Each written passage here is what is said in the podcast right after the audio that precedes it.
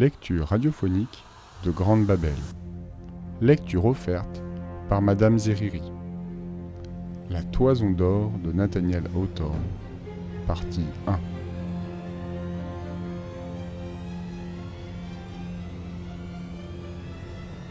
Jason, fils du roi de Iolcos, chassé de son trône par un usurpateur, fut en bas âge placé sous la direction du maître le plus étrange dont vous ayez jamais entendu parler.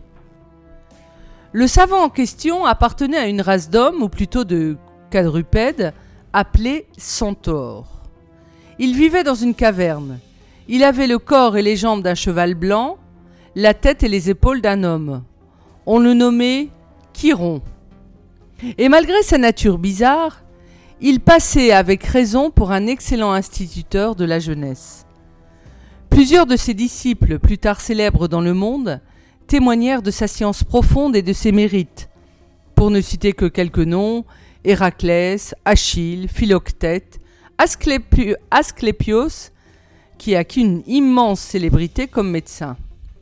L'habile Chiron enseignait à jouer de la harpe, à guérir les maladies, à manier un glaive ou un bouclier, et développait l'intelligence de ses élèves dans les différentes branches d'études en faveur à cette époque, l'écriture et l'arithmétique exceptées. J'ai parfois soupçonné que Maître Chiron n'était pas réellement d'une nature autre que celle de tout le monde, mais que probablement, d'un caractère simple et affectueux, d'une humeur joviale, il faisait par plaisanterie croire qu'il était un cheval, et parcourait la salle de son école à quatre pattes en laissant les petits garçons monter sur son dos. Ses pupilles, une fois grands et devenus vieux, prenaient leurs enfants sur leurs genoux et leur racontaient les espiègleries et les jeux auxquels ils se livraient au temps de leur jeunesse. Et les petits bonshommes se firent de cette façon l'idée que leur grand-père avait reçu les leçons d'un centaure, moitié homme, moitié cheval. Souvent, vous le savez, les enfants qui ne comprennent pas bien ce qu'on leur dit se mettent dans la tête des notions tant soit peu absurdes. Quoi qu'il en soit, on a toujours cru à la double nature de Chiron, et on y croira aussi longtemps que durera le monde. Chiron, avec une tête humaine remplie de science, avait le corps et les jambes d'un cheval. Figurez-vous un peu ce vieux maître d'école faisant résonner le plancher de sa classe du piétinement de ses quatre sabots, peut-être écrasant les orteils des marmots confiés à son expérience, fouettant l'air de sa queue en guise de baguette. Et de temps en temps, le voyez-vous sortir d'ici, en trottant pour brouter une touffe d'herbe? Je voudrais bien savoir ce qu'il dépensait pour ses fers chez le maréchal. Jason, dès l'âge le plus tendre, habita une caverne avec ce professeur quadrupède. Il n'avait pas plus de quatre mois lorsqu'on le confia à Chiron et il y resta jusqu'à ce qu'il devint un homme. Il acquit un talent remarquable sur la harpe, une adresse surprenante dans l'exercice des armes, avec une connaissance suffisante des plantes et de leurs propriétés médicinales. Ce fut par-dessus tout un cavalier admirable. En effet, le sage Chiron ne devait rencontrer aucun rival dans l'art de l'équitation. À la fin, Devenu un athlète de haute taille et de grande vigueur, Jason résolut de chercher fortune dans le monde, sans demander l'avis de son maître, ni rien lui dire à ce sujet. Il manquait en cela de prudence, certainement. Et j'espère, mes petits auditeurs, que nul de vous ne suivra jamais cet exemple. Mais vous comprendrez au moins sa conduite quand vous saurez ce que ce jeune homme avait entendu dire. Issu d'un sang royal, il ne perdit jamais de vue que son père, le roi Aéson, avait été précipité du trône par un certain Pélias, qu'il aurait aussi mis à mort lui-même s'il n'eût trouvé un asile secret chez le centaure. Parvenu à l'âge d'homme, Jason se sentit assez de détermination pour revendiquer des droits incontestables et punir le traître Pélias. Plein de ses projets, il prit une lance dans chacune de ses mains jeta sur ses épaules une peau de léopard pour se préserver de la pluie, et partit avec ses longues boucles de cheveux blonds flottant au vent. La partie de son costume dont il était le plus fier consistait en une paire de sandales qui avait autrefois appartenu à l'auteur de ces jours. Ses sandales richement brodées se liaient sur ses pieds avec des courroies. Son accoutrement général avait un aspect assez original, comme vous voyez. Les femmes et les enfants se mettaient aux fenêtres et aux portes, se mettaient aux portes et aux fenêtres pour le voir passer, se demandant où ce beau jeune homme pouvait bien diriger ses pas avec sa peau de léopard et ses sandales à bandelettes d'or. Quels exploits se proposait-il d'accomplir armé comme il l'était, d'une lance dans, dans chacune de ses mains? Je ne sais quelle distance il avait déjà parcouru quand il arriva sur les bords d'un torrent qui lui barrait le chemin. Le courant tumultueux se couvrait d'écume, agité par la lutte acharnée des vagues. Bien qu'il ne fût pas très large pendant la saison des grandes chaleurs, son lit était complètement rempli par des pluies abondantes et par la fonte des neiges du mont Olympe. Les flots mugissaient avec tant de fracas et offraient un spectacle si sauvage et si terrible que Jason, avec toute sa témérité, jugea prudent de s'arrêter sur le rivage. Au-dessus de l'eau apparaissaient de distance en distance des pointes de rochers, auxquelles s'attachaient des branches brisées et des troncs d'arbres déracinés. Ça et là flottaient des cadavres de brebis ou de vaches, surprises la nuit dans les étables. Comme vous voyez, le torrent débordé avait déjà causé bien des désastres. Il était évidemment trop profond pour qu'on s'exposât à le traverser à gué, et trop rapide pour le passer à la nage. Jason n'apercevait aucun pont, et quant à un bateau, il n'y fallait pas penser, car les rochers l'eussent mis en pièces immédiatement. Voyez-vous ce pauvre garçon? dit une voix tremblotante à ses côtés. Il doit avoir reçu une bien médiocre éducation puisqu'il se trouve si embarrassé pour passer un petit ruisseau comme celui-ci. A-t-il peur de mouiller ses belles sandales à bandelettes d'or? Quel dommage que son maître d'école à quatre pieds ne soit pas là pour le transporter sain et sauf sur son dos. Jason regarda les yeux autour de lui, confondu de surprise, car il ignorait qu'il eût quelqu'un aussi près de lui. En se retournant, il aperçut une vieille femme, enveloppée dans un manteau dépenaillé et s'appuyant sur un bâton dont l'extrémité supérieure était taillée en forme de coucou. Elle paraissait d'une extrême vieillesse, toute ridée et infirme. Ses yeux, cependant, de la couleur de ceux d'un bœuf, étaient d'une beauté et d'une grandeur si remarquables qu'une fois qu'ils se furent fixés sur le jeune homme, celui-ci ne put en détacher ce regard. La vieille femme tenait à la main une grenade, bien que la saison de ce fruit fût depuis longtemps passée. Où vas-tu, Jason? lui demanda-t-elle en l'appelant par son nom. Vous vous étonnez peut-être qu'elle le sût, mais ses grands yeux bruns semblait tout connaître, le passé et l'avenir. Tandis que Jason la regardait fixement, il vit s'avancer fièrement un pan qui se plaça à côté d'elle. Je me rends à Iolcos, répondit le voyageur, pour ordonner au méchant roi Pélias de descendre du trône de mon père, et pour régner moi-même à sa place. Ah bien, alors, reprit la vieille avec la même voix chevrotante. Si tels sont tes projets, tu n'as pas besoin de te presser tant. Tiens, sois un bon jeune homme, prends-moi sur ton dos et porte-moi de l'autre côté du torrent. Mon pan et moi, nous avons comme toi une affaire qui nous appelle sur la rive opposée. Bonne mère, répondit Jason, l'importance de vos affaires ne va pas jusqu'à avoir besoin, comme moi, de renverser un roi de son trône. En outre, vous le voyez vous-même, ce torrent est impétueux, et s'il m'arrive de chanceler, nous serons entraînés plus facilement que les débris de cet arbre là-bas.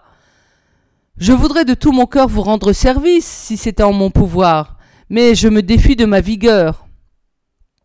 Allons ajouta-t-elle avec ironie. Tu n'as pas non plus assez de fort pour arracher de son trône le roi Pélias, Jason. Si tu n'es pas disposé à secourir une femme âgée et infirme, tu n'as que faire de gouverner. Quelle est donc la mission des rois, sinon de protéger les faibles et les malheureux? Fais comme il te plaira.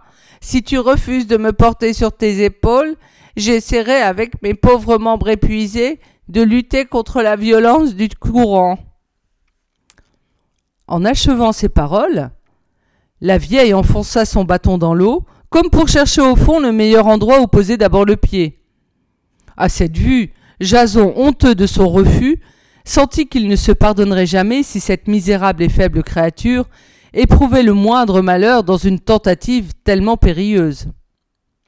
Le vertueux Chiron, à moitié cheval ou non, lui avait enseigné que le plus noble usage de sa vigueur devait s'appliquer à l'assistance des petits et des faibles, que toute femme jeune devait être traitée par lui comme une sœur, et toute femme âgée comme une mère. Au souvenir de ces préceptes, le robuste et beau jeune homme fléchit le genou et pria la respectable dame de s'appuyer sur ses épaules. Le passage ne me semble pas très sûr, observa-t-il. Mais puisque vos affaires sont si urgentes, je ferai mon possible pour vous transporter sur l'autre rive. Si le torrent vous emporte, il m'emportera également. Cette circonstance, je n'en doute nullement, nous apportera à tous deux une grande consolation, fit la vieille. Mais rassure-toi, nous arriverons sains et saufs. Elle entoura de ses bras le cou de Jason, qui l'ayant soulevé, avança hardiment dans le torrent, dont le cours impétueux le poussa rapidement en le couvrant d'écume. Quant au pan, il se, percha sur l'épaule de sa maîtresse. Notre héros s'aidait des deux lances que tenaient ses mains pour sentir le fond et soutenir sa marche parmi les blocs de rochers. À tout moment, il s'attendait à être entraîné avec son fardeau comme les arbres à demi broyés et les cadavres de moutons et des vaches. Des flancs escarpés de l'Olympe, les avalanches paraissaient se fondre en flots grondants et se lancer avec furie pour engloutir celui qui leur résistait avec un courage si énergique. Quand il fut parvenu au milieu du courant, un des troncs déracinés dont je vous ai déjà parlé se détacha des rochers contre lesquels il était retenu, et se précipita contre lui avec ses branches dressées comme les cent bras du géant Briaré. Heureusement, la violence du tourbillon l'emporta un peu plus loin. Un moment après, le pied du généreux jeune homme se trouva pris entre deux rochers, et y resta si étroitement serré que dans son effort désespéré pour l'en retirer, il perdit l'une de ses sandales à courroie d'or. Cet accident lui arracha involontairement un cri d'impatience. Qu'y a-t-il, mon ami? demanda la vieille. Il y a que je viens de perdre une de mes sandales. Et quelle figure vais-je faire à la cour du roi Pélias avec une chaussure à courroie d'or à un pied et rien à l'autre? Ne t'en chagrine pas. La fortune ne t'a jamais mieux servi qu'en te dépouillant de cette sandale. Je suis heureuse d'apprendre que tu es précisément la personne dont le chêne parlant a fait mention. Le jeune homme avait bien le temps alors de demander ce qu'avait dit le chêne parlant. Mais la vivacité avec laquelle sa compagne avait prononcé ces paroles l'encouragea. En outre, de sa vie, il ne s'était jamais senti tant de vigueur et de puissance, que depuis qu'il portait cette vieille femme sur son dos. Au lieu de s'épuiser dans ses efforts, il se croyait indomptable à mesure qu'il avançait. Il continua à lutter contre les flots de plus en plus impétueux, parvint à la rive opposée, escalada les bords et déposa sans autre encombre la vénérable dame avec son pan sur l'herbe de la prairie. Après avoir accompli son œuvre, il ne put s'empêcher de jeter un regard désespéré sur son pied nu, qui n'avait conservé autour de la cheville qu'un fragment de courroie d'or. Tu posséderas bientôt une paire de sandales beaucoup plus belles, dit la vieille femme, en dirigeant vers lui ses beaux yeux bruns pleins de bienveillance. Aie seulement soin de laisser entrevoir à Pélias ton pied, privé de chaussures, et tu le verras pâlir d'effroi je te le promets. Voilà ton chemin. Pars, mon cher Jason, ma bénédiction t'accompagne. Plus tard, quand tu seras assis sur son trône, sur ton trône, souviens-toi de la vieille femme que tu as aidée à traverser le torrent. En disant ces mots, elle s'éloigna en trébuchant et non sans lui adresser un sourire d'adieu par-dessus l'épaule. Soit que l'éclat de ses beaux et grands yeux bruns jeta un certain rayonnement autour d'elle, soit toute autre cause. Jason trouva qu'il y avait dans sa personne un air noble et majestueux, et qu'après tout, malgré sa démarche chancelante et son aspect souffreteux, ses mouvements se distinguaient par une grâce et une dignité à faire envie à toutes les reines de la terre. Son pan, qui avait alors sauté de son épaule, marcha derrière elle en se pavanant pompeusement et en déployant sa queue splendide, probablement afin de la faire admirer par le sauveur de sa maîtresse. La vieille dame et son oiseau favori une fois à une bonne distance, notre voyageur poursuivit sa route.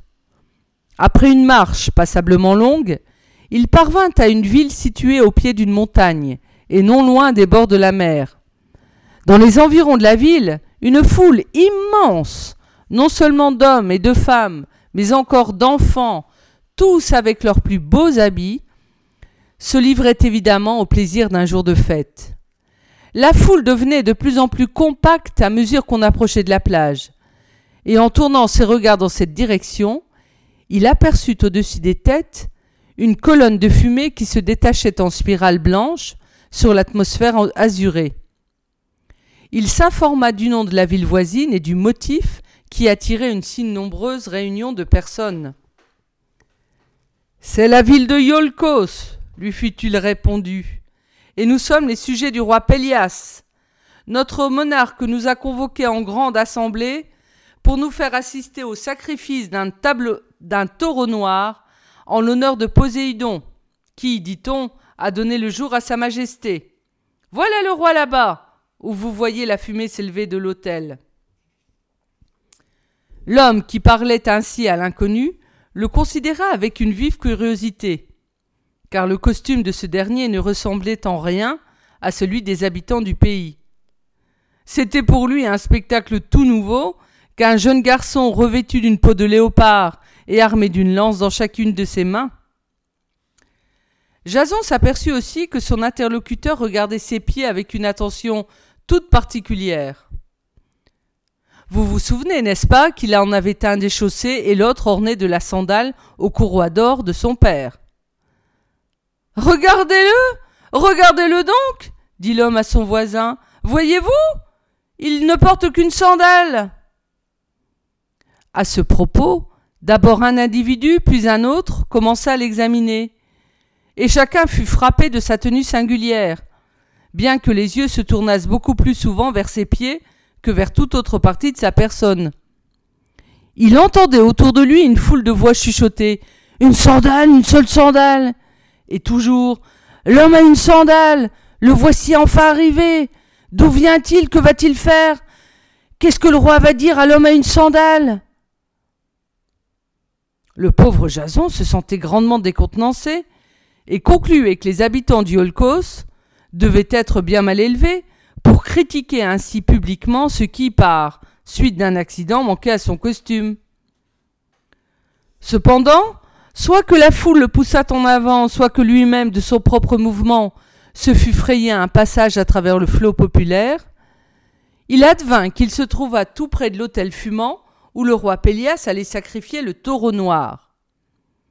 La foule, surprise à la vue de l'étranger au pied des chaussées, faisait entendre un tel murmure que la solennité de la cérémonie en fut troublée. Le roi, avec son grand couteau à la main, au moment de l'enfoncer dans la gorge du taureau, se détourna fort irrité et arrêta son regard sur Jason.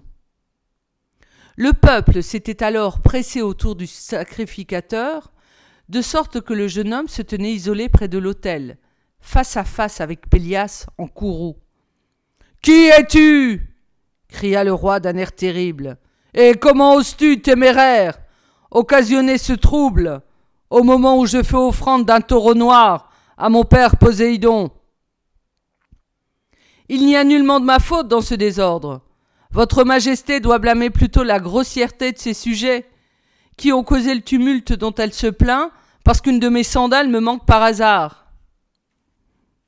À ces mots, le roi lança un regard rapide sur les pieds du mystérieux visiteur. Ah, murmura-t-il, voilà sûrement l'homme à la sandale unique. Que puis-je faire de lui? Et il serra plus fortement dans sa main le manche de son arme, comme s'il lui fût venu de l'idée de tuer Jason au lieu du taureau noir. Le peuple saisit au passage et sans les distinguer clairement les paroles du souverain. D'abord il y eut un murmure sourd, puis l'air retentit brusquement de ce cri. L'homme à la sandale est arrivé. L'oracle doit s'accomplir.